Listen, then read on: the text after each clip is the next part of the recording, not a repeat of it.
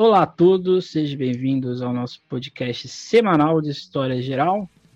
Hoje o nosso podcast é um podcast diferente dos outros que a gente teve, porque a gente vai falar dessa junção de história do Brasil e história geral. Mas que se a gente parar para pensar, a história do Brasil é uma história geral, que ela também é uma história geral de alguma forma, né? Se você já viu o anúncio, você sabe que a gente está falando aqui com o João, nosso professor de Brasil, então é isso. Tudo bom com você, João? Tudo bem, Emerson, e você? Oi, pessoal que está escutando o podcast. É isso. Então hoje aqui a gente vai falar de sete tópicos que talvez seja interessante a gente refletir na questão Brasil e América Latina, ou como os dois países, os dois países, como as duas regiões se enxergam. Embora no meu ponto de vista o Brasil está mais próximo da África que da América Latina, então vamos, mas aqui nosso foco é o vestibular. O vestibular ainda não chegou nessa, nessa problemática. Né? Quando chegar nessa, nessa discussão aí, a gente vai ter um. O Brasil vai entrar em fogo, né? Espero que quando eu entrar em fogo, eu não esteja no fogo, né? Porque é bem possível a gente estar tá lá sendo queimado também. Então, o primeiro ponto, que é um ponto bastante atual, um ponto que, se a gente for pegar alguns países aqui na América Latina, ele tem sido bastante recorrente, que é exatamente a questão indígena, ou a soberania indígena, né? Se a gente for pegar aqui, por exemplo, o Brasil, a gente teve, há semanas atrás, toda essa, talvez uma das maiores manifestações indígenas no Brasil, que é exatamente a questão da demarcação de terra, né? E se a gente for ver isso para outros lugares, né? Por exemplo, no México, embora seja bastante co confusa, né, depois de, da Revolução Mexicana, ou se tentou fazer ali uma reforma agrária, se tentou demarcar uma terra indígena no México, assim como a gente tem isso na Bolívia, mas se a gente for ver isso no Brasil, não é tão nítido assim, né? Eu acho bem interessante essa questão de terras, né? Porque a, história do Brasil é formada pelo grande latifúndio, né? E a gente tem uma permanência muito grande disso, né? Até quando a lei de terras é feita, né? Não, não se pensa no escravo que está sendo liberto, né? Que está acabando é, o tráfico né, é, atlântico ali, né, mas o tráfico se intensifica, né? Não se pensa no imigrante que está vindo e não tem o um olhar para o indígena também, né? O indígena está fora de qualquer relação dentro desse Brasil, né? Ele é, ele é buscado nesse romantismo do segundo reinado, mas ele não é lembrado como cidadão, né? Praticamente, né? É uma, é uma conquista que demora anos e séculos, né, para ser conquistada dentro do Brasil, né? É uma loucura a gente para pensar isso é o povo original do país, né? Exatamente. É, e você tocou num ponto que eu acho que é, é, bastante importante, que é a questão do nacionalismo, né? Porque a gente tem o indígena como uma visão nacionalista em outros lugares. Por exemplo, o México, isso é visível, está na bandeira, que é uma lenda azteca, está no próprio nome, que é o nome indígena, tá na, tá na ideia de constituição populacional, que o mexicano ele tem um branco, negro e tem um mestiço. Ele não tem exatamente um indígena, ele tem um mestiço, porque é quase que fosse, como se fosse, entre aspas, um orgulho. Você tem, por exemplo, isso no, na, no Equador, por exemplo, né, a bandeira do Equador, que é exatamente uma inspiração indígena por causa do, do condor gigante que tem lá em cima. Você tem isso na, no Peru, que o símbolo de, do turismo do Peru é uma, uma alusão ao Império Inca. Você tem isso na Bolívia, né? É evidente por causa do presidente que teve, Evo Morales. Mas a gente percebe que é um nacionalismo diferente, não é um nacionalismo exatamente romântico. Ele tem uma, ali uma espécie ali de romance, né? De, de pintar a bravura, mas é um indígena que, entre aspas, ele tem uma consciência. Ele é colocado como uma figura de ação. Coisa que no Brasil não tem. Eu acho que acho não, tenho certeza que o Sérgio falou com isso de vocês, né, sobre a questão da visão de Iracema, na visão ali toda existente, até mesmo do Guarani, e a gente percebe que é diferente, né, Esse, o indígena, no, quando ele é colocado no nacionalismo brasileiro, ele é oposto, né, ele é como se fosse, não sei o que é, o que, que você acha que ele é, que eu não sei responder isso. Eu, eu acho que ele é posto sempre como uma, uma pessoa muito submissa, né, ali aceitando é, o que tá vindo, né, do, do homem branco, né, e tal, ele tá ressignificando, né, tanto que a cultura indígena, né, que é muito enraizada, né, ora, a gente come tapioca, come várias coisas, né, que são coisas muito indígenas, né, E a gente não sabe disso, né? As pessoas não falam sobre, né? E é uma cultura completamente negligenciada, né? É, eles são totalmente passivos né, na própria história deles, como a gente enxerga, né? A gente sabe que são personagens extremamente ativos, né, na própria história, né? É, quando fala, por exemplo, do início da colonização e fala desse, desses índios que estavam aqui, que viviam em harmonia, não, não viviam em harmonia, viviam em guerra, né? Eram índios voltados para isso, né? Sabiam caçar, sabiam pescar muito bem, né? Tinham a cultura, a religião deles, né? Que foi completamente negligenciada, né? Quando o branco europeu veio para cá e achou que era um povo sem alma. Exatamente. Por isso que é importante, embora o Enem mudou muito em, em algumas questões, mas é importante quando a gente olhar para a questão indígena, essa ideia de soberania indígena, é a gente pensar como essa soberania indígena no Brasil ela é resgatada por meio do viés cultural. É exatamente na política de patrimônio, de você reconhecer a pintura, você reconhecer o modo de fazer dos povos originários, é você reconhecer aspectos musicais, aspectos rituais, é você reconhecer parques ambientais, embora exista é um grande problema, mas você reconhecer que esses parques ambientais eles estão dentro de reservas indígenas. Então é importante, né? exatamente. Então é importante a gente perceber isso quando a gente vai olhar para essa questão indígena no Brasil e fora, né, aqui principalmente no continente, é a gente pensar que essas políticas de soberania indígena elas estão talvez seja o assunto mais falado em décadas, em séculos. Porque o contato entre esse projeto modernizante e esse projeto de nação e de vida que esses povos têm sempre estão em conflito. Então é importante, quando a gente vai ver o vestibular, e o vestibular tinha isso um pouco mais atrás, quase sempre quando se falava de, de cultura indígena, da, da questão indígena, era, era ou um, um vaso é, de Marajoara ou algo do tipo, ou alguma questão envolvendo essa relação, né? Porque acho que isso é importante, principalmente para a história do Brasil.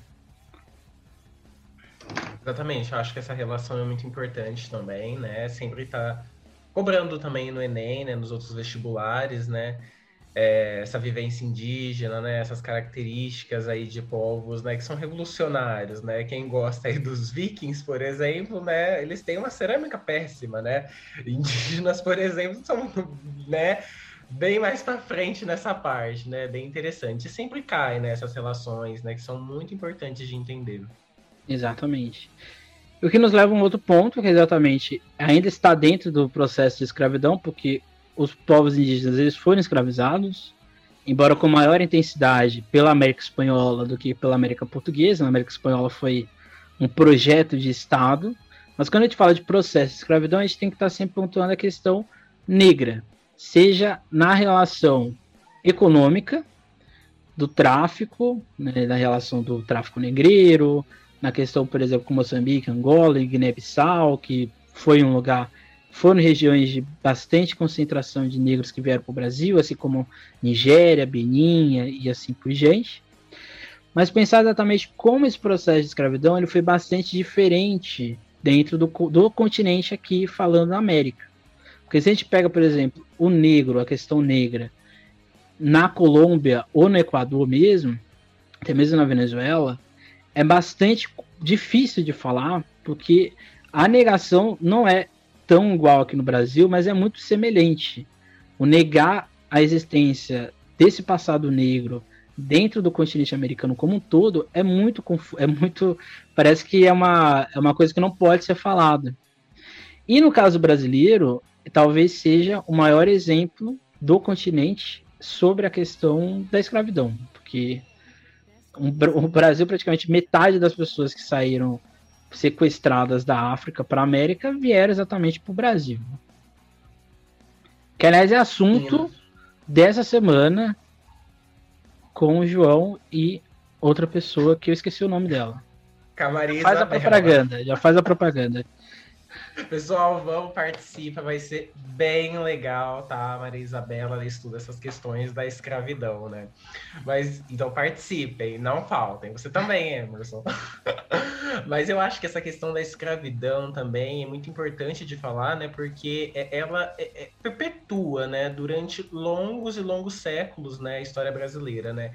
E a gente tem que olhar para ela, na verdade, como é, como uma economia também, porque era de fato uma economia, né? Tem todo um esquema de como capturar esses negros da África e trazer eles para cá, para eles não fazerem revoltas, né? É, eu, eu não gosto muito dessa ideia, né? Do que ah, só por motivos dos índios já estarem mais familiarizados aqui, eles conseguirem fugir e tal, né? E talvez seja plausível, né? E tal, né? Mas os negros, sua grande maioria, nem, nem conversavam na mesma língua um dos outros, né? O que impossibilitava muitas das vezes, né? Deles se organizarem em movimentos, né? Mas o importante é olhar para isso e falar que muitos movimentos aconteceram, né? Para esses negros também fizerem a própria história deles, né? Mas essa escravidão foi um dos comércios mais lucrativos do Brasil, né? O Brasil lucrou horrores, né? É, vai acabar mesmo quando a Inglaterra começa a pressionar o Brasil, né? E quando a gente fala também do final dessa escravidão, né? É, quando a gente fala do final do tráfico, né, de 1850 com a Lei Eusébio de Queiroz, a gente fala também de 1888 com a Princesa Isabel aí dando, né, entre muitas aspas, né, essa liberdade para os negros, né, eles têm uma realidade completamente é, à margem da sociedade, né, onde esses negros vão ficar, onde esses negros vão trabalhar, qual vai ser a realidade, né? Não tem um projeto nacional para isso, né? Não, não, existe, né? Recentemente a gente vê, né, algum progresso, né, que na década de 2000, por exemplo, quando a gente fala sobre cotas, né? Mas ainda não é uma coisa tão discutida, né? As pessoas ainda olham para isso e falam, olha ali, né, privilégios aos negros, né? Não consigo identificar que privilégio seja esse, né? Exatamente. Bem problemático. Mas esse processo de escravidão é, é, exaustivo, né? Muito grande, né? E quando a gente fala também desses prelúdios, né, do final da escravidão, com as leis de Feijó, por exemplo, né? até com é, o Abil Arbden, né, da Inglaterra, né, o tráfico se intensifica de uma maneira muito brutal aqui no Brasil. Muito brutal. Muitos negros são trazidos para cá.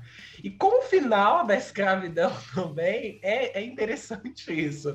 Porque com a Lei Eusébio de Queiroz, durante uns 3, 5 anos, ainda continuam vindo os navios negreiros para cá, né? E eles ficam ali sob a tutela do Estado ou de empresas privadas, né? Ora, essas empresas privadas vão escravizar eles novamente, né? Uhum. Então tem, é, é, é contínuo essa escravidão, é contínuo, é um processo absurdo e contínuo.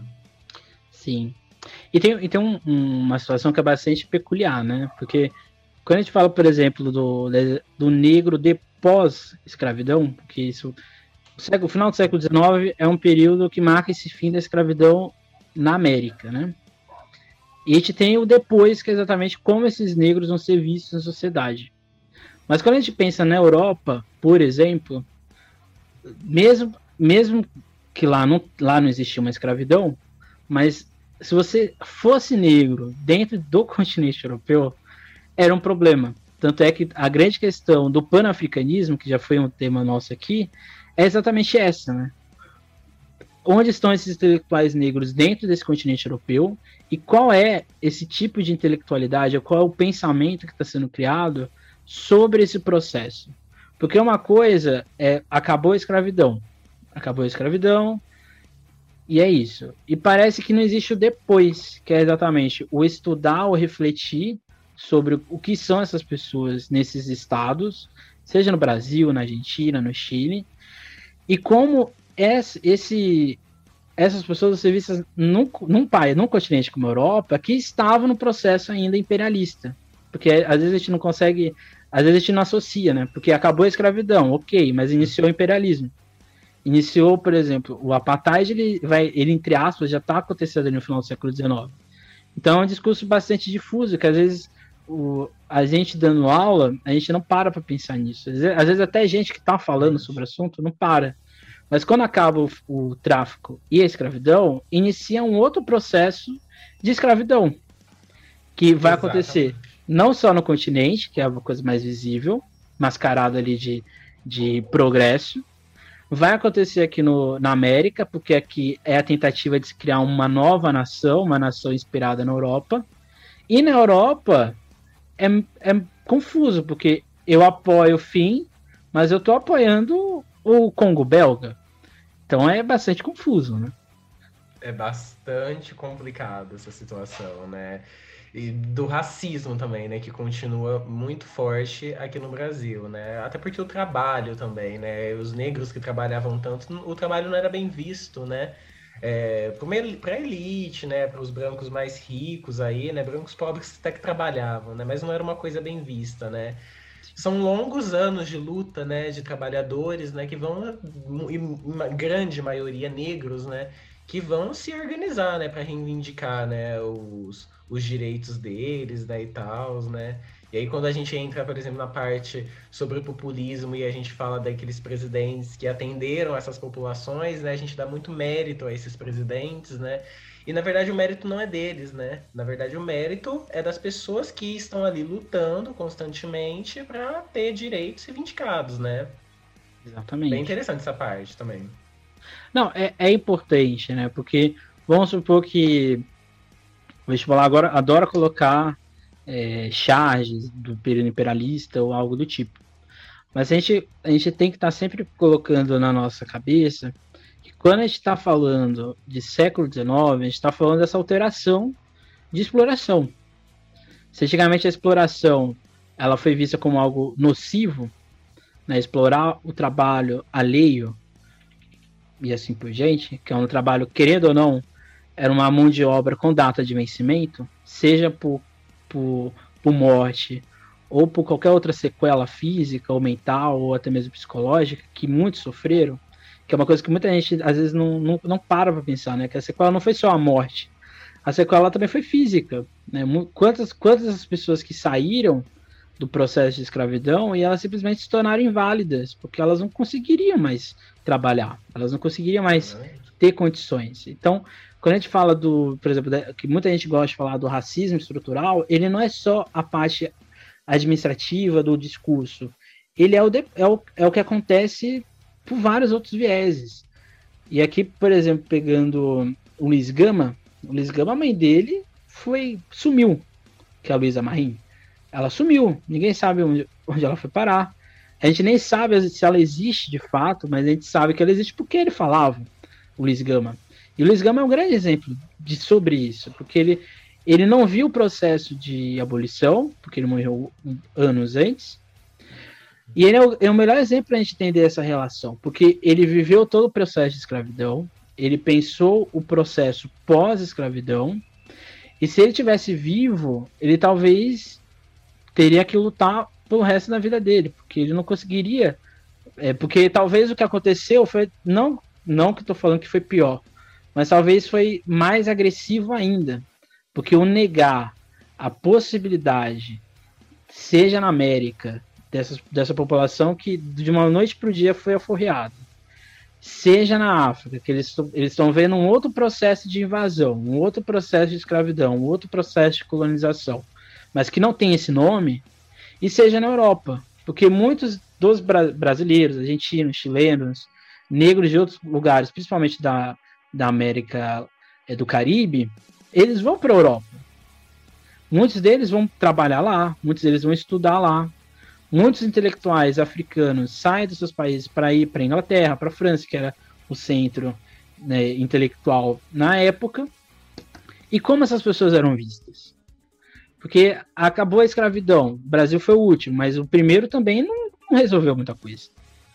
Então, como, como que foi vista como foi vista essas pessoas para a população, seja aqui na América, seja na Europa. Por isso que quando falando da minha aula né, que aconteceu de Segunda Guerra, né, um aluno, um, acho que foi o, o, Henrique que perguntou sobre é, por que, que o africano lutando na Segunda Guerra, Segunda Guerra Mundial foi tão importante. Foi exatamente por causa disso. Talvez foi a primeira vez que o europeu passou a olhar para o negro como uma possibilidade de pessoa, de luta, que está ali lutando por um mesmo motivo, que é exatamente acabar com o fascismo, acabar com Hitler. Mas, tipo, olha só o, o, a demora, né? A gente está falando de 1944, 45, que é quando a gente vai ter essa primeira quebra existente, né? Que depois vai descandear todo um processo de, de independência no continente africano. Mas você pega, pegando o caso brasileiro, é a Guerra do Paraguai. muita gente fala da Guerra do Paraguai, mas quem lutou a Guerra do Paraguai foi a população negra brasileira, que na sua grande maioria era escravizada. Né? E que depois ficou sem casa, que teve que morar onde? No Morro da Providência, que faz a primeira favela, que era exatamente favela. Né? Que daí vai vir o nome favela, né? Favela da Mangueira, favela do, da Maré, mas um, a primeira favela se chamava favela exatamente por causa do que fazia com essas pessoas que ajudaram o Estado brasileiro, né? né que nem foram reconhecidas, né, como cidadãos, né? E é, é, muito estranho isso, né? Porque na Farroupilha também acontece uma coisa parecida, né? De se levar negros, né, para lutar, né? Mas com o medo deles ali se rebelarem, né, mandam eles para a guerra ali, né, sem armas, né? É um massacre total, né? Exatamente. Quando a gente fala também dessa questão do, do final da escravidão, né, que você estava falando aí que é, é bem forte e é bem forte mesmo, né? Porque o final da escravidão, senhores, maioria barões do café, né? Não gostam do final dessa escravidão, né, de substituir essa mão de obra, né, vão querer ser ressarcidos, né, também, né, e tem toda essa questão também, né, que é muito forte, né, sobre eles, né.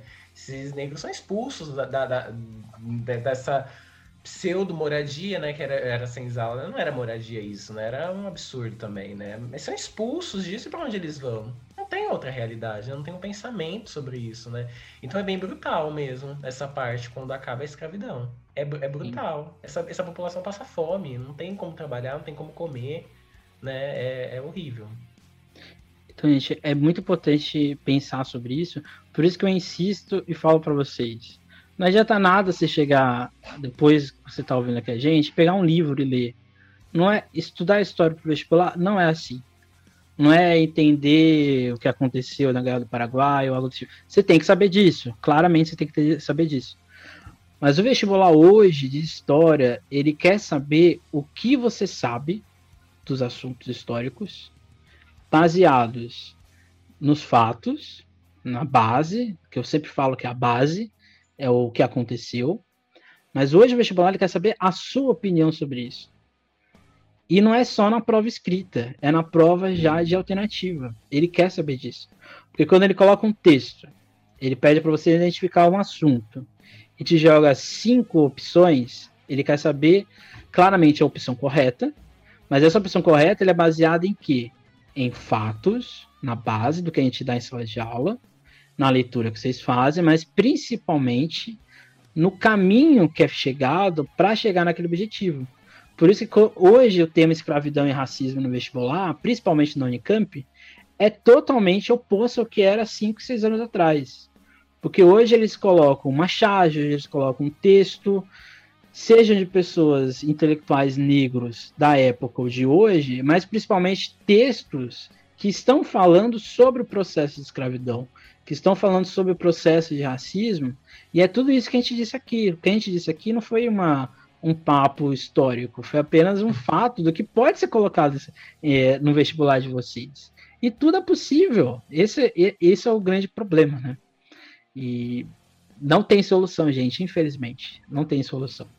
É... Não tem mesmo. Não tem, não tem, não tem. Infelizmente, nenhuma etapa com oito professores de história consegue eles podem encontrar um método, eles podem falar para os alunos deles que é desse jeito que vai cair, mas ele não sabe que vai cair.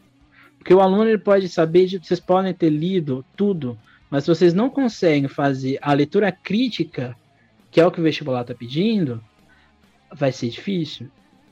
E vai ser muito difícil. Por isso que é muito mais importante você parar e se perguntar: será que eu consegui entender o que é o depois disso, o quais são os reflexos, e acho que esse tema, a questão indígena e a questão negra, está sempre mudando. Talvez seja conteúdo que está mais em mutação no vestibular. É bem interessante mesmo essas questões, né? E eu acho, assim, muito interessante também, né? Tá bem dentro desses assuntos, né, com bastante criticidade, né, até por conta da redação também, né, porque a redação ali sempre ganha um pontinho, né, uns bem, belos pontinhos, né, se você faz uma contextualização histórica, sempre em cima daquele problema, né, e sempre é um problema que repercute muito ainda, né? A escravidão é um problema que repercute no Brasil, né? Quando a gente vê, por exemplo, os altos índices de pessoas que são presas no Brasil e são pretas, né? De pessoas que não estão na escola, não estão passando em faculdades, por exemplo, né? Hoje a gente está tendo aí, né? Uma melhorazinha, né? De pelo menos metade aí de pessoas sendo negras, metade sendo brancas, né? Mas olha, olha o tempo, né? Tantos anos de república, né? Que se diz democrática, né? De direito e tal, e não, né? Não tá, conseguiu isso antes, né? Hoje é o feito tá saindo, né? E não tá saindo bem feito ainda, né? Não tá. E é uma coisa muito importante também, que você falou um assunto muito importante, que é a política de cotas. Porque muita gente pensa que a política, a política de cotas, principalmente nas universidades federais, ela inclui mais. Mas ela, na verdade, é uma batalha sangrenta. Porque, entre os próprios cotistas, exatamente. Entre os próprios, porque você pega ali um curso que tem 50 pessoas que passam, 25% são por cota. 25 dessas pessoas vão entrar por cota. E às vezes na, na cota de negros de, sei lá, escola pública ou não escola pública, são cinco vagas entre eles ali, então são, são dez. Então, na verdade, você está lutando por cinco vagas. Então não é um, pro, um processo tão justo assim. Ele, é, ele, é, ele, é, ele é importante, ele foi necessário, mas para chegar nisso que o João acabou de falar de metade, a gente está falando disso desde 2004. Então, ou seja, são quase 20 anos num processo para chegar hoje num processo de igualitário, né? E é isso, gente. É, universidade é legal, tem festa e tudo mais, mas o, universidade é uma luta campal para se impor. Principalmente quem é de baixa renda, quem é negro, quem é indígena, quem é deficiente. É um lugar para você ter que chegar lá e se impor. Isso é muito importante. Por isso que a gente tem história em sala de aula.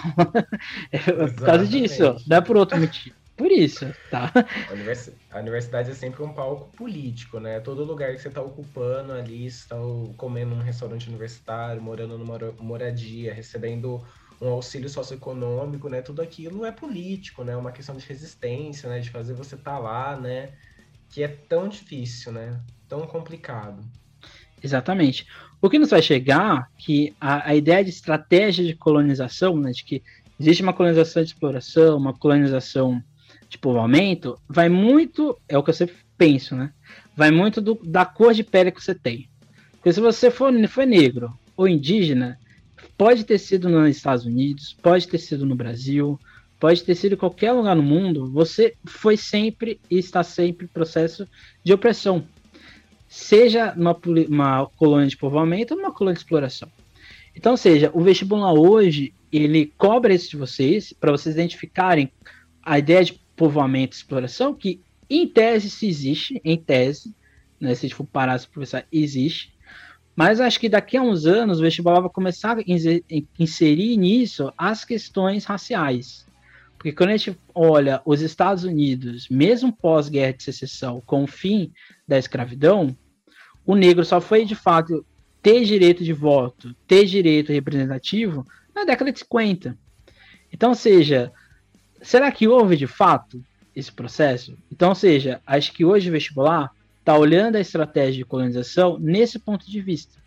Seja na, no Brasil, que, que é tudo isso aqui que a gente falou, seja na América Latina, que é exatamente toda essa questão do indígena que foi amplamente escravizado, principalmente aqui na América do Sul, no Peru, na Bolívia, desse indígena que ao mesmo tempo é tão exaltado e dessa população negra que parece que ela não existe no continente. Parece que ela só tem no Brasil e no sul dos Estados Unidos, que parece que não existe negro em outro lugar no continente, a não ser nesses lugares, né? Exatamente, né? Esse processo de colonização se dá, né, nessa parte também, né?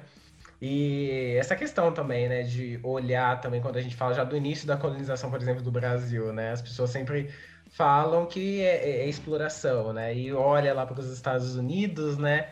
E fala que é povoamento, né? É uma loucura também, né? Observar esses dois lugares foram dois lugares extremamente escravistas, com consequências aí para os negros seus lugares, né? Muito racistas, né? Países extremamente racistas, né? Mais que o Brasil não se diga hoje racista, é um país extremamente racista, né? Mas que são colonizações muito, muito parecidas, né? Portugal só não mandou o pessoal para cá porque não tinha gente, né? Metade do pessoal tinha morrido ali, né? das pandemias, tá, das doenças, né, que estava tendo ali, né? É, mas foram colonizações também, né, que entraram ali, mataram metade do pessoal que estava ali, dos indígenas que estavam, né, usurparam eles, pegaram é, as riquezas, né, desses países, né, e tal, né, e usurparam realmente o país, né. Então olhar também olhar essa, essas colonizações, né, mas entender também, né, que tem uma vertente histórica que defende essa colonização, né, desse parâmetro que já a gente não olha mais, né, esse parâmetro de ser colonização de exploração, né, colonização de povoamento, né, ainda tem umas teorias históricas, né, sobre isso, né, já foram passadas, mas ainda tem, né. Exatamente. E a dica que eu dou, que isso aqui é, é comum em questão de alternativa, mas o, a banca pode pedir para vocês na prova escrita, que aí é um perigo, porque quando o, tudo isso que, a gente está falando aqui, a gente vai falar mais alguns outros tópicos, para a prova escrita é muito importante, porque a pessoa que vai corrigir a sua prova escrita, ela coloca essa, essa pergunta: qual foi os, os, quais são as diferenças e semelhanças do projeto de colonização, de povoamento e de exploração? E ela coloca isso de propósito, porque ela quer saber o que você sabe sobre isso, que ela está pedindo para você as características, semelhanças ou não, mas ela quer saber a sua opinião sobre isso. E por mais que você ache que é de uma forma ou de outra, existe isso que a gente está falando de sala de aula. Que o João falou para vocês, o Brasil, que eu falei para vocês na América, nos Estados Unidos, Canadá e no, no restante do continente, é isso que eles querem pedir também, mas eles também querem saber como vocês observam isso. Por isso que é sempre importante vocês estarem fora da nossa sala de aula ou fora das nossas aulas. Vocês tentarem entender e escrever sobre esse assunto, que acho que é uma coisa que muitos professores não incentivam, que é escrever sobre aquilo que você está estudando. Quanto mais você escreve sobre a história do Brasil, da América em geral, mais vocês estão entendendo o que vocês estão falando. E colonização é um, um aspecto chave para o vestibular, principalmente os vestibulares da FUVEST, da Unesp, que adoram colocar a questão de América e que adoram colocar a questão de Brasil na transição colônia-império. Que eu não sei porquê, mas eles. Porque isso não é forte na América, na Unesp. Não sei quem, qual professor que, que enfiou que isso aqui é o, é o ponto forte, mas na Unesp Assis e na Unesp Franca, eu acho que não é o ponto principal. Ai, essa chegada do Dom João é tão comentada. Né? Exatamente. E assim, gente, o que a gente está falando aqui pode cair, pode cair. Mas o que é importante é o quê? Vocês irem, colocando na cabeça de vocês que, por mais que você pode não saber o que está sendo perguntado para você, mas você sabe o contexto do Brasil no mundo e o mundo no Brasil, é muito mais fácil de entender. Que é exatamente, por exemplo, o nosso próximo tópico, que é a ideia de elite e desse projeto inacabado do Estado. A gente vê, por exemplo, nos Estados Unidos, quando acaba o processo de dependência, vai ter uma guerra, eles vão né, brigar entre si, mas o, parece que o projeto de Estado dos Estados Unidos não está feito, nem depois da guerra de secessão. Porque a gente vai ter um norte que está pensando num processo industrial massivo, acelerado, totalmente industrial. Você tem um projeto no sul, que embora tenha uma indústria ali e outra aqui, mas é um projeto bastante elitista, bastante racista.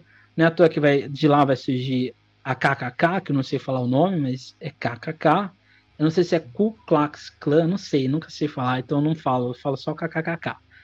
Mas é isso aí que acho que vocês entenderam. Mas, por exemplo, os Estados Unidos não tem um projeto de Estado. Até hoje. Os Estados Unidos hoje é um grande pé de guerra. Sai um governo, outro governo, querem mudar tudo, querem alterar tudo. Mas se a gente for ver aqui na América, é igualzinho, é idêntico ao que está acontecendo lá. Porque, por exemplo, você pega a Colômbia e a Venezuela, é, são dois países que, em tese, sempre foram agrários. Acaba a colonização. Quem vai assumir é essa elite agrária, que o explorou principalmente a mão de obra negra, escravizada e indígena. E o que, que aconteceu depois? Essa elite foi permanecendo, foi permanecendo, e esse projeto de um Estado republicano, na verdade, nunca existiu no continente é, americano. Seja no. Embora, exige, embora na, nos Estados Unidos, no Canadá, a democracia hoje seja um pouco mais visível, mas o Canadá matou milhares de indígenas. Matou milhares, colocaram eles em escolas exclusivas para alunos indígenas, para eles exatamente aprenderem o que era o ser canadense, que até hoje nem eles sabem o que é. O Canadá até hoje é uma coxa de retalhos. Mas a gente vem para o Brasil, tem a mesma coisa. Né? Esse Elite projeto que a gente viu na aula com o Técio é um projeto inacabado de Estado. Ele não pode. Acho que essa é uma frase bastante forte, mas o projeto latino-americano e dos Estados Unidos e do Canadá, qualquer país do mundo, o projeto de Estado nunca pode estar de fato finalizado, porque o Estado hoje republicano de direito, democrático, ele precisa ter desigualdade, porque sem isso parece que não vai. Polêmica. Concordo com você, Emerson, e até porque é um alinhamento também, né, mundial, né? É, por exemplo, quando a gente fala do capitalismo, por exemplo, né, esses países que já estão vivendo aí sendo bem capitalistas, né? Ora uns explorados, ora outros os exploradores, né? Então isso continua também bem forte, né? Bem forte nesse, nessa questão dos projetos, né? Quando a gente olha para isso, né? Porque cada um, cada um desses países vai ter uma função a cumprir, né? Uhum. O Brasil, por exemplo, durante muito tempo, ele vai ser considerado como o país que tem que alimentar a população do mundo, né? É o país agrário que até hoje isso é muito forte, né? A gente olha, por exemplo, as nossas plantações, o Brasil planta muita soja. Soja não faz parte do prato do brasileiro, né? Comum, né? Soja ou é exportada para a China ou é pra, dá pagado, né? Ou se você é vegetariano. Eu também, né? Nem como isso, né? Entendeu? Mas né, é um absurdo, né? É um absurdo, né? Quando a gente fala disso, né? E a gente olha para isso também e, e ver políticas públicas também, né, quando a gente fala para essa questão do Estado, né, que não tem muito uma permanência dessas políticas públicas, né, e hoje, por, principalmente hoje, a gente vê, por exemplo, fundações que são extremamente importantes, né, para tentar solucionar possíveis problemas aí do Brasil, fazer mapas, né, como BGE, por exemplo, né, que estão sendo aí desmembradas, né, acabando, né, e, e, é uma situação muito tensa, muito tensa para um próximo governo que vai, pode vir, né, ano que vem, por exemplo, né, já falando mais de um Brasil bem contemporâneo, talvez fazendo previsões para o futuro, né, todo místico. Mas esse é um projeto, né, do Brasil, né, e, e é triste isso, né, como a gente olha isso, né. Eu mostrei em aula para eles, né, acho que vocês vão bem vão lembrar que desde o início da colonização, essa pecuária, por exemplo, ela começa numa coisa ali de subsistência, né? E ela aumenta de uma maneira muito forte, muito forte. O Brasil, por exemplo, agora eu nem sei se é o número um ou o número dois, mas é o país que mais tem gado hoje em dia, né? E era uma pecuária, era pecuária de subsistência, o pessoal comer, né? Não morrer, né? Hoje Chapecó, é... eu tenho certeza que Chapecó tem mais galinha do que pessoas. Ai, é um meu Deus, com certeza, com, com certeza, né? Você para para observar isso, né? E você vê, na verdade, né? E tem todo um pessoal que ganha dinheiro com isso, né? Isso não é para a população, né? Tem um uhum. pessoal que tá ganhando muito dinheiro. E é a elite que sempre esteve no poder, né? Não muda o sobrenome, né? Muda o ramo, né? É uma época é cana-de-açúcar, uma época é, é café, e a uma época é pecuária, mas o sobrenome continua o mesmo, né? A quantidade uhum. de terras que esse pessoal tem é a mesma também. Sim, e isso é importante pensar, por exemplo, se a gente for pegar o caso aqui na América Latina, você vai encontrar isso no Haiti, que essa elite existente é totalmente morta ou expulsa da ilha. A gente vai ter todo um processo de apagamento dessa nova elite que iria surgir ali na Haiti, querendo ou não, que qualquer lugar do mundo você vai ter elite, mas você apaga uma, uma população negra que era muito importante economicamente para a França, isso aqui é, é, sempre importante deixar claro. O Haiti era as, a principal ilha agrícola da França, principalmente para mercado externo consumidor. E quando eles se tornam independentes, ninguém quer saber deles. E esse aqui é, um, é, um, é, é exatamente esse projeto, porque o Haiti queria construir um Estado, eles construíram, mas ele foi totalmente anulado pelo que existe fora. E aqui no Brasil é, é muito semelhante, né?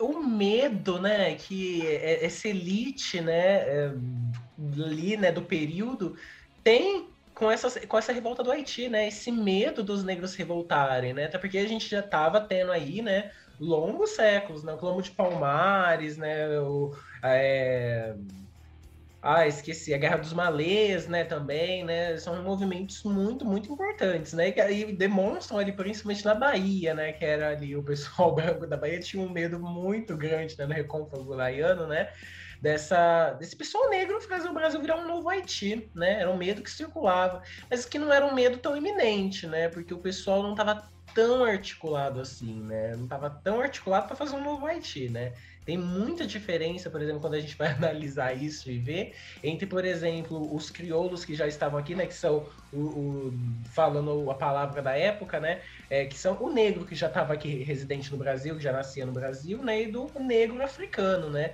Esses dois não se davam muito bem, né, num, ali, né, não estavam discutindo, né, tanto que esse negro que estava aqui no Brasil, né, ele está pensando em coisas para ele, né, e não para os africanos que estão chegando, né.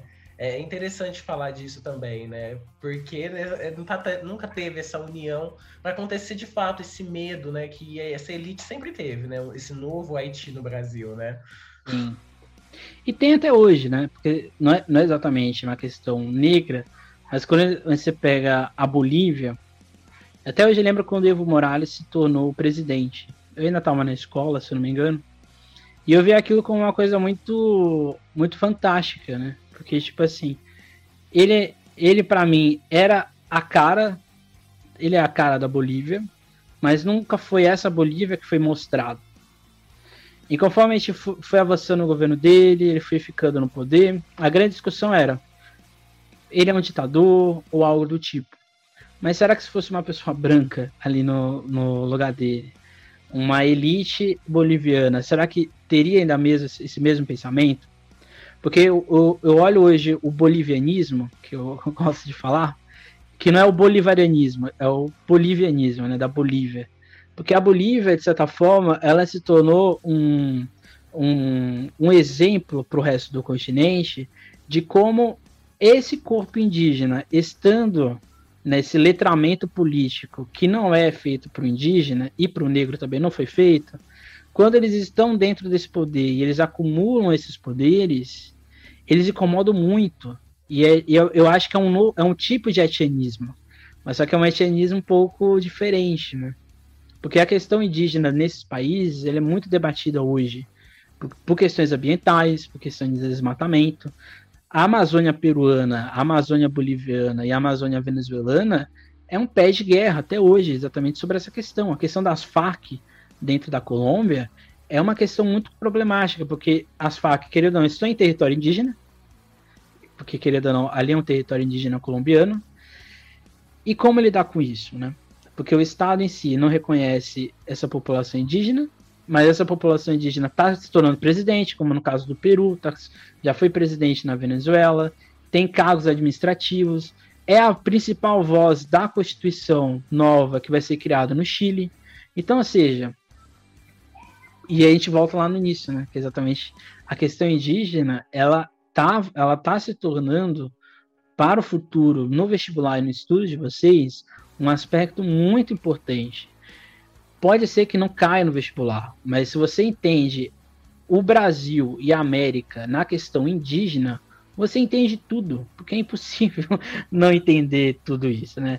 E, e, você disse de Colombo, Talvez um dos quilombos que mais consigam expressar essa realidade era o quilombo do Quariterê da Teresa de Benguela, porque ali era uma espécie de democracia criada por ela e que misturava negros, indígenas e pessoas brancas pobres principalmente.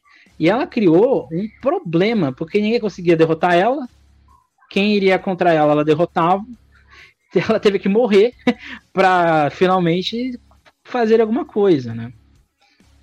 E como e hoje ela é um exemplo. Né? Hoje ela é o dia o dia da mulher latino-americana em homenagem a ela.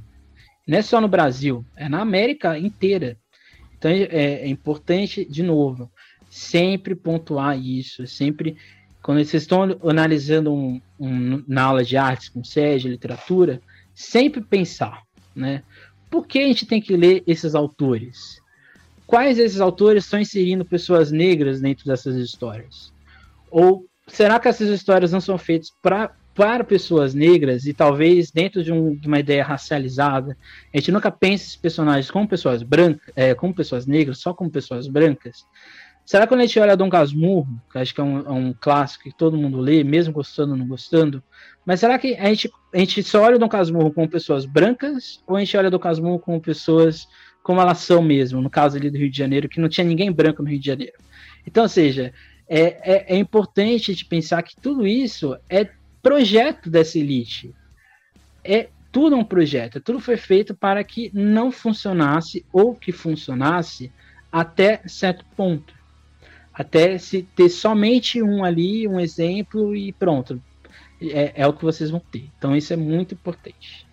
E o que tem, né, tá sendo apagado, né, também, né? Mas eu acho que uhum. a gente tem uma personalidade no Brasil também, né, que vem lutando também por direitos indígenas, né, a Sônia Guarajara, né, que é muito importante, muito reconhecida também, né, que está aí nessa luta, né, mesmo a luta desses outros países americanos aqui também, né, nos sul-americanos, né, e é bem interessante também, né, falar dessa parte, né? Mas do mesmo modo que a gente está vendo esse avanço, né, aqui no Brasil, por exemplo, dessa participação, essa participação importante, né, e está sendo de um certo modo até expressiva, né? Como você começou a mencionar no começo, né, a, a, os movimentos indígenas estão acontecendo lá no, em Brasília por conta da demarcação de terras, né? Mas a gente vê também, né, pessoas que estão tentando excluir, né, a história, né, aquele tal, né, é, da Fundação Palmares, né? Ali, da questão dos livros, da questão das personalidades históricas negras que não são ali no seu modo, né, consideradas pessoas que fizeram coisas muito importantes para sua época, uhum. né, por exemplo, né? E tem pessoas que estão aí destruindo uma história que ainda mal é uma história contada, né? Não tem, é, as pessoas não sabem, né, dessa dessa história, as pessoas não conhecem as perspectivas, né? E estão aí destruindo para ninguém conhecer mesmo, né? Uma elite que quer se perpetuar e quer continuar enraizando, né? Tudo branco, né? O Machado de Assis, como você falou, por exemplo, as imagens dele né, nunca são ali, né? Aquelas imagens coloridas, né? Em preto uhum. e branco, né? Nem, nem parece que o cara era negro, né? E o cara era, né? E tal, né? Então tem todo um projeto aí, é um projeto muito forte, né? Que perpetua hoje em dia nas pessoas, né? Acho que hoje em dia a gente tem uma discussão um pouco maior sobre isso, né? sobre a questão da mídia, a aparição das pessoas negras, né? Mas é, e, é, e é importante essa discussão, é importante essa discussão porque remete a outros tempos, né? Uhum. Agora a gente sai dessa pauta um pouco mais so social, se você puder dizer. Agora a gente entra um pouco mais político e, e econômico, eu diria que o nosso próximo tópico é exatamente imperialismo. Imperialismo, eu acho que por isso que ultimamente a palavra imperialismo tem sido trocada por neocolonialismo, exatamente para a gente não trocar uma coisa com a outra, né? Porque quando a gente fala de imperialismo no continente e fora dele, o Brasil ele tem relações diversas. Um exemplo que eu sempre gosto de falar é da Argentina, né? A Argentina, até os diversos golpes que ela vai enfrentar, era talvez o país mais desenvolvido do continente. A Argentina tinha metrô já em 1913. O Brasil vai demorar muito tempo para ter metrô, que vai ser lá em São Paulo, ali na ditadura militar já. A Argentina era um país riquíssimo, tipo, era muito forte. E não só na, na, sua, na, sua, na sua localidade geográfica, mas ao lado. A Argentina influenciava muito no Chile, influenciou muito no Brasil. E a Argentina é sempre era vista como uma força também imperialista. Ela não vai, ela vai lutar uma guerra do Paraguai, ela vai lutar, por exemplo, para ter a usina de Itaipu, que hoje é um grande problema nacional porque não tem água. A Argentina lutou com o Paraguai pelo Brasil para que ela fosse trinacional, para não fosse só de um país. Isso é força imperialista que a Argentina, querendo ou não, exercia com mais força. Mas quando a gente olha para o Brasil, eu já tive a oportunidade de conversar com um, um moço da Colômbia. E ele chegou para mim e falou: existem nações imperialistas, mas a gente tem que olhar sempre que o Brasil é um país imperialista. O Brasil ele faz questão, historicamente, principalmente no século XX, de interferir em muita coisa no continente, seja questão política ou econômica. Quando você tem um país muito rico, que é o caso do Brasil, e do nada tem uma crise do café, você vai afetar o continente inteiro. Mesmo a pessoa que nem, nem, nem liga para isso. Mas quando a gente pensa no contexto do continente, gente, toda aquela questão da América para os americanos, toda uma, uma, uma questão indireta né, de ser latino-americano, e que por isso que eu falo que o Brasil é visto mais para é mais africano do que latino-americano, Porque quando a gente olha para a América Latina, o Brasil está sempre querendo ser ou mais rico, ou mais forte, ou mais representativo, ou mais desenvolvido, entre aspas, que os outros. Isso é uma ação imperialista, seja ela regional ou não. Acho que a gente é imperialista até mesmo dentro do Brasil, porque, querendo ou não, não imperialismo, mas principalmente uma questão de dominação, isso no Brasil é, é evidente. Você sai de São Paulo, vai para outras regiões, dependendo do lugar que você tá, você vai ser mal visto. Porque eu já passei isso. Já, e isso não, é uma, isso não é uma questão assim só de, de brincadeira, é uma questão real. Porque esse projeto imperialista, regional ou em âmbito mundial, ele faz estar tá dentro desse projeto, porque ele é feito para ser assim. Ele é feito para criar que você está num lugar melhor, que você é mais forte, que você tem mais possibilidades do que o outro. Aí você vai colocando isso na cabeça do outro. E você chega nos Estados Unidos, você colocar o mapa do continente americano, você do mundo e perguntar onde está a Rússia, a pessoa não vai saber onde está. Porque mesmo a Rússia sendo daquele tamanho, né? Exa exatamente, né? Eu concordo muito com isso que você falou também, né? E eu acho que essa questão do imperialismo também, né? Eu acho muito que vem bem desde o começo, também desde o planejamento, desde como foi, né? A, a, distribuição de qualquer coisa aqui no Brasil, né? Por exemplo, né? As pessoas que habitavam, como que habitavam, né? E tal. E, e como, por exemplo, você falou, né? Por exemplo, da Guerra do Paraguai, né? E aí a gente teve uma aula recentemente também que foi muito interessante, acho que todo mundo vai lembrar, né? A gente conseguiu observar, por exemplo, quão inter... Eh, quanto o Brasil interviu, por exemplo, no Uruguai, né, na Argentina, né, ali caindo presidentes, né, reestruturando outros, né, é, guerras, né, que aconteciam também aqui dentro do Brasil, né, porque a gente vai ter um momento também que o Brasil não se reconhece quanto o Brasil, né, as pessoas vão ter uma nacionalidade muito, muito, é uma regionalidade, na verdade, né, muito forte, Ora, o pessoal ali na Bahia vai se sentir muito baiano, né? E o pessoal aqui do Sul vai se sentir muito sulista, né? E, e isso gera, né, um fragmento muito grande, né? Não tem essa união nacional e é muito difícil construir essa união nacional, né?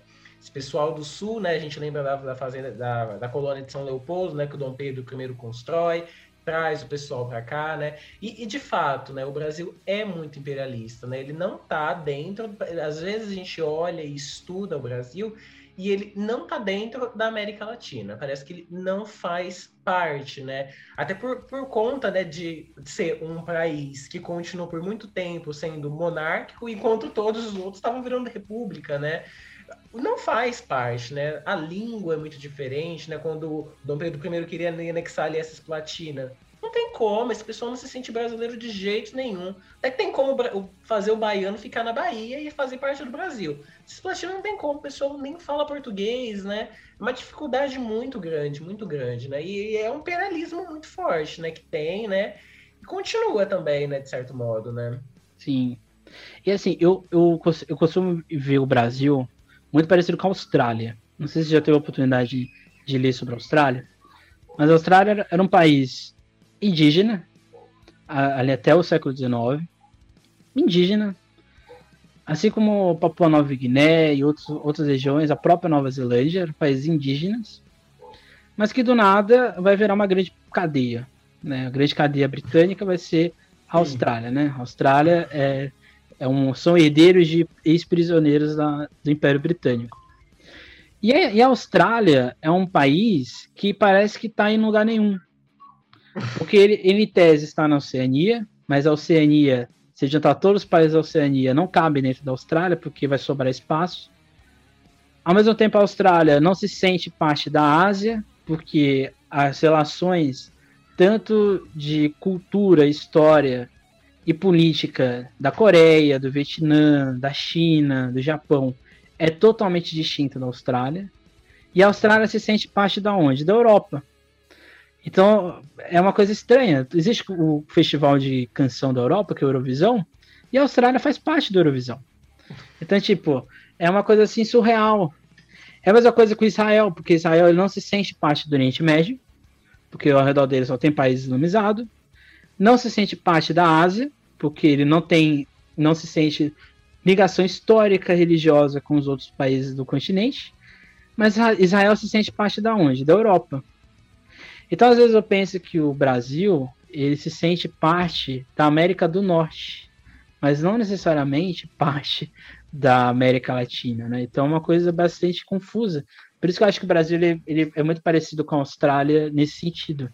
É um país que se desenvolveu de uma forma totalmente diferente dos demais, que, querendo ou não, é uma potência econômica, mas que parece que está jogado ali no, no mapa geográfico. Né? Ah, eu também olho e sinto a mesma coisa, a mesma coisa, né? É gritante essa diferença quando a gente fala, por exemplo, do Brasil dentro da América, né? E até quando a gente estuda Brasil, assim, com relação ao mundo também, né? Quando a gente parece que tá falando do Brasil, que a gente tá falando de outra coisa ali, né? Não tá, as pessoas não costumam mencionar muito os outros acontecimentos do mundo, né, com o Brasil, né? Mas até o Brasil colônia, né, que é ali muito ligado com Portugal, tá ligado com o mundo também, né? Agora a gente tem invasões holandesas, né? O Maurício de Nassau, por exemplo, faz uma administração muito interessante ali no Nordeste, né? Tem a colônia francesa também, que por mais que não dê dar certo, né? Tem também, né? E, e, e tem nessas né, colonizações, né? E o Brasil se sente mesmo, né? Muito mais do norte do que do sul, né? Uhum. Eu acho isso um pouco triste, mas é uma realidade, né? Não, o melhor exemplo disso é você ver quando se compara o Brasil, tanto politicamente, quanto socialmente, historicamente, ou até mesmo esportivo. O Brasil nunca é, é, é aproximado com os, os outros países que estão no mesmo lugar, que são vizinhos. O Brasil é sempre associado a um país da Europa, é sempre associado aos Estados Unidos. E acho que isso é importante quando a gente, o vestibular começa a trazer outros autores porque quando o vestibular começa a colocar autores da América Latina, começa a colocar autores panafricanistas e outros autores fora desse eixo Europa e Estados Unidos, a gente começa a perceber que o vestibular também quer mudar isso. Quer exatamente trazer o Brasil para o lugar geográfico que ele está. Porque quando a gente pega esses, esses intelectuais que às vezes caem no vestibular, é sempre o Brasil com a Europa. É sempre o padre que veio aqui e fez uma coisa ali engraçada em Minas Gerais. É sempre o Brasil que sofreu interferência, foi para a Europa lutar a guerra mundial. Mas o Brasil é, foi um, o principal país, mesmo na ditadura militar, no processo de independência de Angola, foi o primeiro país a reconhecer. O Brasil, por exemplo, foi talvez o maior precursor de um eixo econômico que ninguém pensou que existiria, que é o Mercosul. Então, ou seja, o Brasil ele tem uma história muito mais próxima que existe, mas que não é visível, né? E, e é triste mesmo, porque parece que é para ser triste mesmo.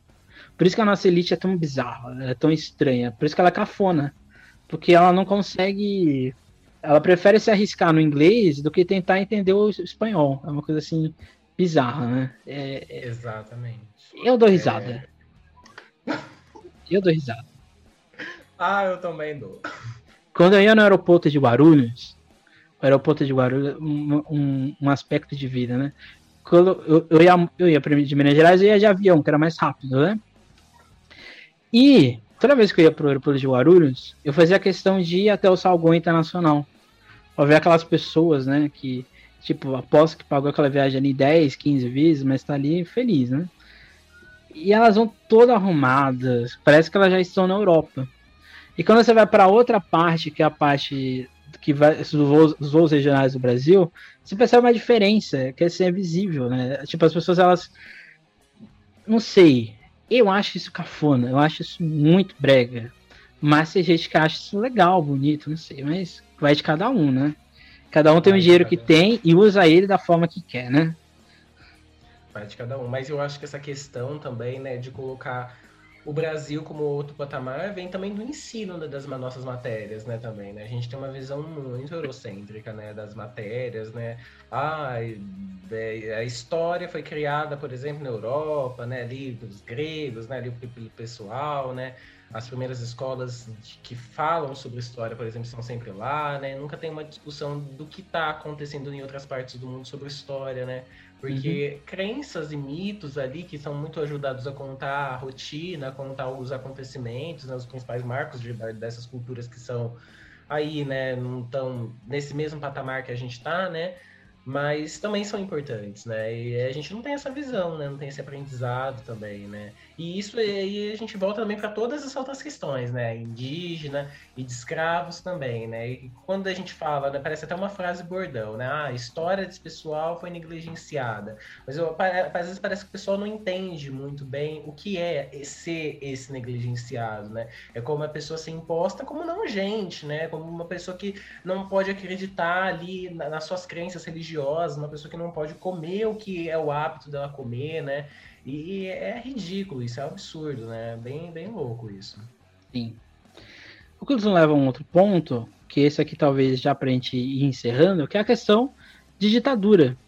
Porque seja no Brasil ou na América Latina, a ditadura, ela é, eu vejo pelo menos como um ponto divisor de muita coisa. Se a gente olha para o Chile, né, o Chile que foi o único país que de fato teve o presidente socialista eleito, que foi Salvador Allende, depois da morte dele, o Chile virou um caos. O Chile entrou no projeto é, neoliberal da Escola de Chicago, entrou num, numa, num processo constitucional do Pinochet que matou milhares de pessoas. Até hoje é um reflexo, porque até hoje a Constituição chilena é a, a Constituição da ditadura. Se a gente pega a Argentina, a ditadura está acontecendo desde a década de 30, e são vários, né? Uma vez eu fui dar aula de Argentina e eu fiquei perdido de tanto golpe que teve. É o país que mais teve golpe que eu conheço. E você pega a história da Argentina, a Argentina, depois de todos esses golpes, depois de todo o boicote feito ao Perón, a Argentina virou outra. E o Brasil, indiretamente, ainda é um exemplo disso, né? Porque o Brasil, o Brasil era outro, que não era uma grande coisa, até 64, mas era uma outra, era uma coisa um pouco mais, vamos dizer assim, existente democraticamente, mas depois da ditadura, durante a ditadura, a gente percebe que essa elite que já existia, ela ficou muito mais forte, porque ela ganhou um outro instrumento que é exatamente o direito de voto, de ser candidato, de ser presidente estadual, deputado estadual, federal, governador, que são as elites que a gente está falando desde o início, né? Exatamente. E eu acho que dá para resgatar muito isso, né? Porque falar de ditadura dá para falar, né? Mas falar de golpe também, né? São inúmeros, né? Uhum. Começa com o golpe da maioridade, por exemplo, o golpe da República também, né? E o golpe, eu acho que entrando nesse tema de fato, né? O golpe do Vargas, né? Também, né? Porque ele vai dialogar muito com os setores, né, dessas massas populares, né, e dialogar muito também com a elite, né. Ele está aí dando o que o pessoal, é, os trabalhadores estão querendo, né, tá dando, né, com muitos aspas de novo, né, é, o direito de voto das mulheres, né, mas também está ajudando muito, né, de uma forma muito forte a elite que está no poder, né, porque ele depende da elite também para ele estar tá lá, né. E de, depois dessa redemocratização, alguns outros presidentes que seguem essa vertente desse nacional desenvolvimentismo também, que foi muito importante, né? para o Brasil se desenvolver, né, em vários, várias questões, vários setores, né, de luz, né, de energia, né, e tal, né.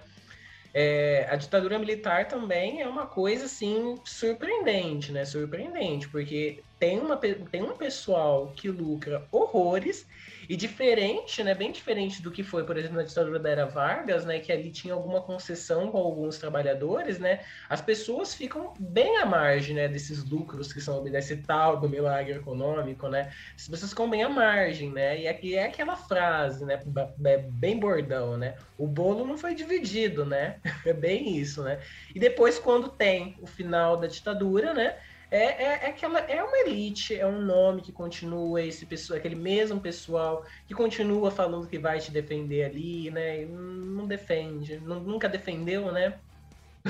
Sim. Isso é importante porque o vestibular, no, alguns anos atrás, ele fazia um pouco mais, eu acho que a tendência a fazer daqui para frente, que é sempre aquela questão de como é o populismo argentino com o populismo é, brasileiro, né? Em tese, o Getúlio Vargas teve um período ditatorial, isso aqui é, não era talvez com o um nome, embora o nome seja muito. É, é, o mesmo nome que vai acontecer, por exemplo, é, em Portugal com Salazar, que é o Estado Novo, mas o Estado Novo português era uma coisa e o Estado Novo brasileiro era outra. Mas quando a gente pega o Peron, o Peron ele é uma, ele é uma das, ele faz parte de uma dessas ditaduras militares argentinas. Né? Ele, ele foi o início do, do Perón na Argentina, foi exatamente num golpe militar. Mas o pessoal percebeu que ele era maior do que a instituição militar na Argentina e começaram a boicotar ele, mas aí ele chegou num ponto que ninguém mais conseguia desmitificar ele, né? Até que até ele hoje. ele era ministro do trabalho, né? Sim. Teve toda aí uma adesão popular muito grande, né? Pelas concessões trabalhistas que ele fazia, né? Para essa classe, né? A Exatamente. esposa dele, né, também foi muito marcante né, em todo esse processo, né? Ele, ele vira, né, um mito ali, né, na Argentina. É, né? Eu acho que a Evita Peron, eu posso estar enganado, mas para mim ela é uma das principais mulheres da história da América no século XX. Assim, eu, fa eu falo isso sem nenhum problema, porque eu não consigo enxergar uma outra mulher dentro da América, seja do Canadá até a, o Chile, com o mesmo poder que essa mulher teve. Ela, ela é uma entidade, né? Até hoje. Sim, a história. O que aproxima muito ela com, com a população é a história dela, né? Ela veio dessas classes populares, ela veio dessa grande massa, né? nem grande massa, ela veio da área rural, né? Não estava nem ligada direito com essas coisas. Veio conseguir essa vida nova no, em Buenos Aires, né? Se torna, né, isso, né? Se torna, é uma ascensão muito grande que ela ganha, né? Muito grande, né? Tem vídeos aí no Facebook mostrando, por no Facebook, no YouTube, né? Mostrando quando ela morreu, né? Milhares e milhares de pessoas chorando, jogando flores, né? As pessoas desmaiando, né? Ela era um, ela era um movimento, né? Bem grande, bem grande. Concordo totalmente com a sua tese, Emerson. E é importante de pensar isso, por quê? Porque a ditadura, ela vai, a ditadura é, muito, ela é muito semelhante com, com uma das partes do fascismo, que é o anticomunismo. A ditadura não apoia o comunismo. Ah, mas existe, existe ditadura de esquerda. Não é uma ditadura de esquerda. Acho que é mais um projeto autoritarista do que necessariamente uma ditadura. É mais um, uma tentativa de ser uma ditadura do que ser uma ditadura, né? Porque qualquer país de viés socialista que vive uma ditadura, não existe. A Coreia do Norte, por exemplo, é um delírio coletivo. Não, aquilo ali não é uma ditadura não é uma ditadura é, comunista, é um delírio coletivo que está acontecendo ali desde a Guerra da Coreia. Mas o importante é que, por exemplo, no caso argentino, o, quem era do, do Partido Justicialista, que era exatamente o partido do Perón que ele criou, essas pessoas são até hoje taxadas como pessoas da esquerda radical, pessoas totalmente comunistas e tudo mais. E aqui é um, isso dentro da ditadura, por isso que eu falo que é uma ditadura reintegrada. Ela ela está integrada sempre. Ela não está dissociada no mesmo no Brasil democrático, na Argentina democrática. Porque qualquer possibilidade de discussão, de melhoria do Estado, dentro do ponto de vista do trabalhador, e aqui a gente volta no que a gente estava falando no início, você vai ser sempre o quê? Atacado. Você vai ser sempre o quê? Uma pessoa de oposição. Você sempre quer é, tirar a lógica do banco, da elite, do investimento. Isso é um projeto que está acontecendo e é um projeto da ditadura militar. A Argentina vai lutar uma guerra das Malvinas sem sentido algum. Mas por que ela luta? Para mostrar a força do argentino. Esse argentino novo, reconstruído. O Brasil vai construir uma, uma rodovia que não foi para lugar nenhum, exatamente nesse discurso, né, de chegar e mostrar, nós somos um país diferente, um país que está fora dessa lógica do que existia no passado. Então, ou seja, a ditadura ela não acabou. Acho que isso é muito importante. Porque para a ditadura acabar, ela precisa que todas as pessoas que estavam no poder sejam totalmente desintegradas daquela, daquele lugar que elas estão. E se isso não acontecer, a ditadura não acabou. O melhor exemplo disso é a África do Sul. A África do Sul, o que, que ela faz depois do apartheid? Ela vai fazer talvez a principal Comissão Nacional da Verdade, que é a Comissão Nacional pela Paz, que vai acontecer na África do Sul, e ela vai tirar todo mundo do governo sul-africano que existia. Tira. Não é que ah, vai colocar ali num cargo, ela tira todo mundo e ela vai reconstruir de fato politicamente a África do Sul. No Brasil e na Argentina, isso não aconteceu por exemplo, o Sarney, ele fazia parte. Ele era um dos principais, um dos principais políticos ali existentes. Os Kirchner, eles estavam ali na, nas discussões da, é, do período militar. Então, seja, as elites que a gente está falando desde o começo, elas ainda estão dentro desse projeto, seja o, o antes da ditadura, ou no durante, ou no pós-ditadura. Né? Exatamente, né? Eu gostei dessa parte que você começou falando aí do medo dos comunistas, né? Esses comunistas eminentes que sempre chegam e vão destruir tudo, né? Essa ditadura com, com essa falácia, né? Na verdade, né? Até talvez a gente poderia falar quando começou a ditadura militar 64, talvez tivesse, né? Porque estava sendo mesmo ameaçados, né? O pessoal aí mais agrário, né, os grandes ruralistas, né? Com a tal da possível reforma agrária que ia acontecer, né? Mas isso que você falou também é muito interessante, né? De por exemplo, a ditadura militar substitui, por exemplo, trilhos por estradas, né? E acho que isso vai ser muito vantajoso. E aí vem a primeira crise do petróleo, né? E não é nada vantajoso, né? O pessoal percebe, né? E outra coisa também, eu acho que dá para falar, né, e, que leva nessa discussão, né, é que essas ditaduras que começam a acontecer na América, por exemplo, né, são sempre ditaduras que estão sendo financiadas pelo pessoal dos Estados Unidos também, né, é bem importante falar nisso, né? Tem, tem uma importância muito grande dos Estados Unidos para a ditadura do Brasil, por exemplo. Né? O pessoal estão mandando gente aqui se o presidente não sair do lugar, não, não do lugar dele, né? Um medo de um novo massacre no Brasil, ele sai, né? Então também isso é muito forte aqui no Brasil, nessa intervenção de um país agora que já está bem mais consolidado do que era antigamente, né? É, hum. é, é uma loucura também. Sim, sim. Não, isso é importante porque o vestibular, quando ele co coloca ditadura militar na prova dele, ele está sempre interessado, pelo menos é, é uma visão que eu tenho, ou nesse ponto de vista da, dos, dos combates que existiu, seja estudantis, é, operários ou não, ou exatamente nessa questão política existente. E qualquer um desses pontos está dentro desse, dessa ideia de ditadura que seja que aconteceu ali ou que está acontecendo hoje.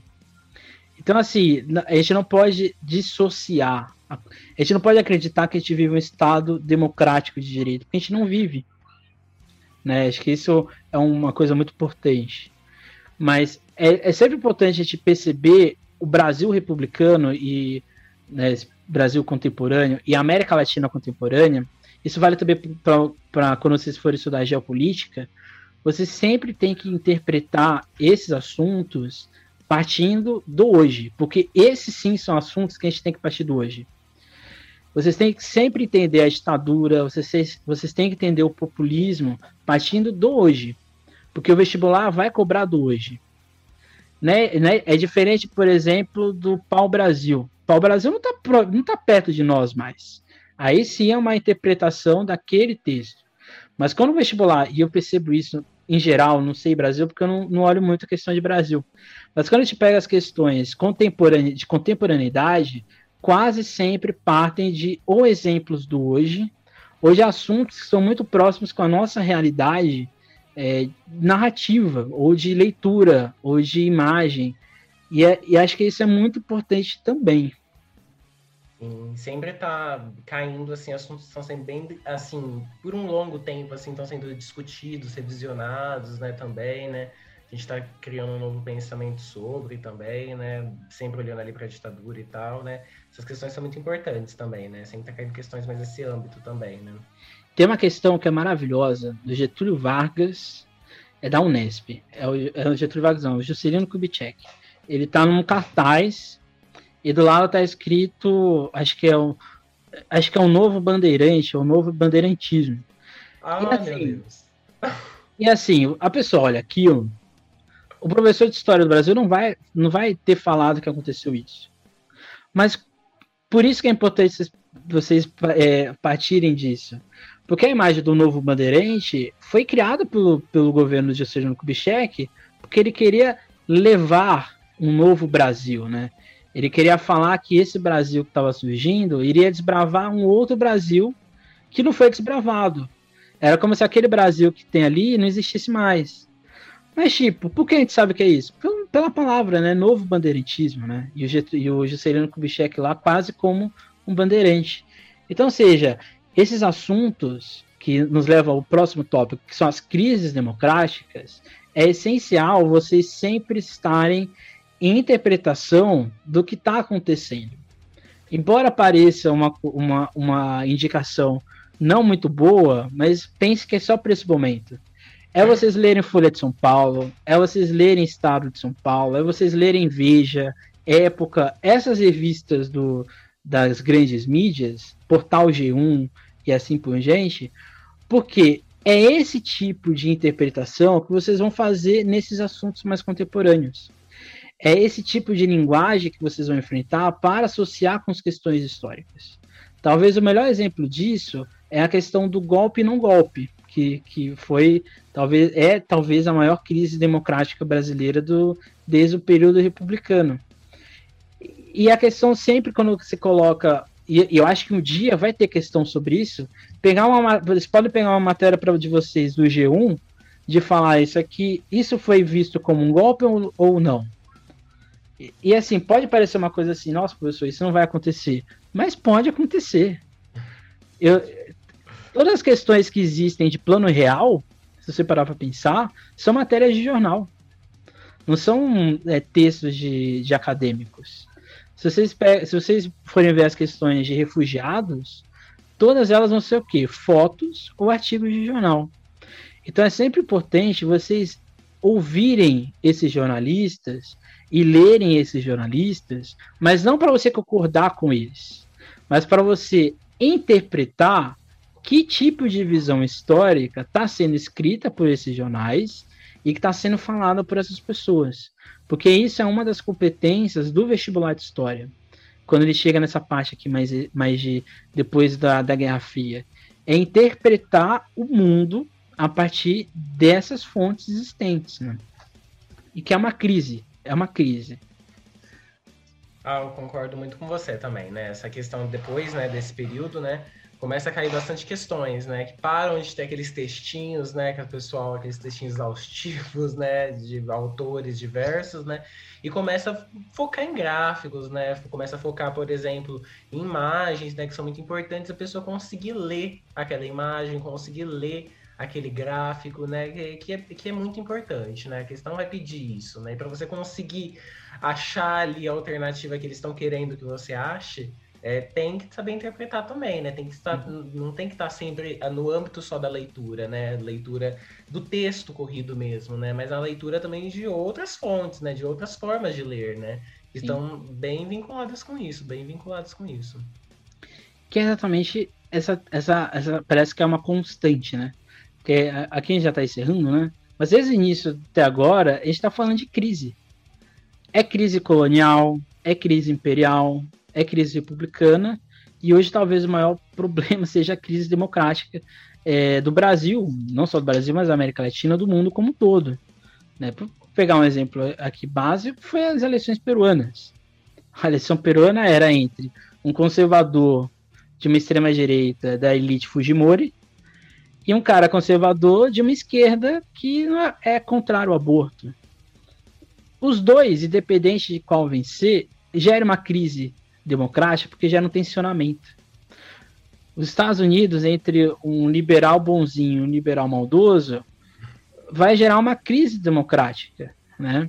Se você pega exatamente a questão do Reino Unido, que sempre troca de primeiro-ministro, os primeiros ministros do Reino Unido, todos eles são uma, mega, uma Margaret Thatcher um pouco mais bondosa. Então a crise democrática ela pode ser visível, ela pode estar na nossa frente, mas ela pode estar implícita, porque aqui a gente volta para a questão. Toda vez que a gente olha um texto, um gráfico, é, ou alguém falando na televisão sobre algo, você sempre tem que se faltar uma coisa. Qual é a cor que eu sou visto em sociedade? Qual é o bairro que eu estou inserido dentro da minha cidade? Qual é o poder de compra, de lazer que eu tenho dentro da minha cidade? Quando vocês começam a perceber isso, vocês vão percebendo que a crise democrática ela acontece há muito tempo. Eu tenho uma professora que tem uma frase maravilhosa: se você é preto, gay, e se você for mulher, você está vendo crise democrática, você está vendo fascismo, você está vendo problemas há muito tempo. Então acho que isso aqui é muito importante quando a gente pega essas questões mais recentes. Essas crises, elas não são do agora, elas sempre existiram. A questão é que alguns grupos começaram a ter voz, a denunciar essas questões. Por isso que o Enem, antigamente, né, não sei se. Se bem que eu acho que o Enem não mudou tanto, né? Mas o Enem, de certa forma, quando ele vai para o Brasil, quando ele, porque o Enem é muito interdisciplinar, né? Quando ele vai juntar com geografia, sociologia, ele sempre vai pegar o quê? Nesses grupos que eram excluídos e que dentro desse processo de crise estão o quê? Tendo voz, né? Estão sempre ativos, né? Que é o que a gente falou aqui desde o início, né? Exatamente, né? E voltando um pouco também no que você falou, né? É um projeto, né? Essa crise também, né? Faz parte de todo um alinhamento, né? De, dessas pessoas pobres e pessoas ricas, né? Mas à medida que essas pessoas começam a se enxergar e observar a realidade delas, né? Isso, isso é bem importante, né? Bem importante, uhum. né? Quando a gente fala, por exemplo, é, falando do Lula, por exemplo, né, da ascensão dele, né, que é muito importante, né? Ele é um dos primeiros presidentes assim que dá trabalhadores ali ligados, né, muito com isso, né, e tal, né? Então tem uma ascensão social interessante, né? Por mais que não é de fato ali, né, mas tem políticas públicas que são muito importantes, né? Tem um desenvolvimento muito bacana, né, em vários ramos da sociedade, né? E é isso, né? Dessa crise né, que acontece, né? Dessas pessoas que estão chegando ao poder, né? E, consequentemente vão chegar mais uma vez, né? Essas uhum. pessoas populares, né? Porque na medida que as pessoas vão tomando mais é, consciência do, da classe delas, de onde elas estão posicionadas, né? E tal, né? Elas vão tendo uma longa reflexão, né? Sobre isso, né? E isso é Sim. muito importante. Por isso que eu sempre falo para vocês eu sempre falo isso, sempre na minha primeira aula. Eu não sei se eu falei nessa aula, mas toda vez presencial eu falo, faço questão de fazer, falar sobre isso, que é exatamente dar uma aula sobre o quê? Movimento social. A gente, dentro de um cursinho popular, a gente é um movimento social.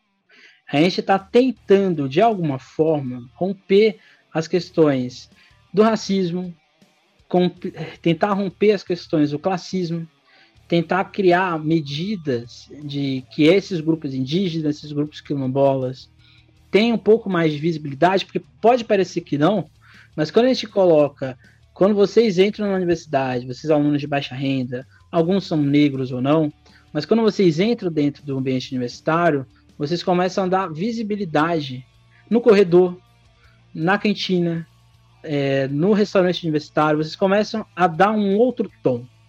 E eu sempre falo, eu sempre eu, eu falo isso porque eu vejo, né? Os nossos alunos que saem, vocês que são do curso é, de pré-vestibular, popular, vocês têm uma outra interpretação do que é o ensino, porque vocês já começam a ver que existe uma desigualdade aqui, né? Existe uma dificuldade. Então, quando a gente vai vendo o, tudo isso que a gente disse aqui, nós somos parte desse projeto de tentar romper essa crise democrática, de tentar romper essa visão de elite, porque a gente é um movimento social. A gente está constantemente tentando desmitificar essa história brasileira. A gente está a todo momento que desmitificando essa história geral da América ou do, do em diante. Pode parecer que não, mas lá no futuro, quando vocês estiverem formados, vocês vão voltar a olhar para esse processo de vocês no cursinho e vocês vão perceber o quão diferente foi. Não sei se você tem essa mesma visão, João, você que está aí há um, há um tempo já como professor. Cursinho Não, eu tenho, eu tenho sim essa visão, né, de quão desigual, né, são as condições para o acesso, né, ao ensino, por exemplo, né, e talvez, né, talvez hoje já não, né, hoje isso acho que entra num debate muito grande, né, de ser talvez a solução, né, do pessoal que é pobre, né, na verdade, né, mas não sei, eu me eu reflito bastante sobre isso, né, mas obviamente tá na universidade pública, né, passar numa universidade pública é uma grande conquista. E é isso, pessoal, tenho certeza que vai dar tudo certo para vocês, que vocês vão ocupar esse espaço, o nome de vocês vão estar lá, vocês vão estar circulando, né, levar o nome do cursinho também, né, a maioria do pessoal que passa é do cursinho privado, né? Eles sempre estão ali com as camisas deles, né? E sempre intimidando, né? As outras pessoas, né? Que talvez não estudaram tanto, né? No dia da prova. Nem né? eles estudaram. Mas... Nem, Nem eles, não é verdade? Mas esse nome desse cursinho tem, tem uma representação muito forte, né? Uma repressão também, né? A outros tipos de aluno, né? Mas eu acho que a gente está chegando num ponto muito importante, né? De representatividade. A gente está chegando aí, está alcançando, está conseguindo, né? E daqui mais uns anos, né? Se Deus quiser, né? Porque com as políticas públicas que a gente tem hoje, né? Não tem políticas públicas para isso praticamente, né? Mas aos poucos, né? com muita conquista, muita luta, a gente vai chegando em pontos muito importantes de igualdade dentro da nossa sociedade. Exatamente. E uma, uma, uma questão muito potente, tá, gente? Sucesso dentro do cursinho popular não se resume à universidade estadual, universidade federal, não se resume a isso.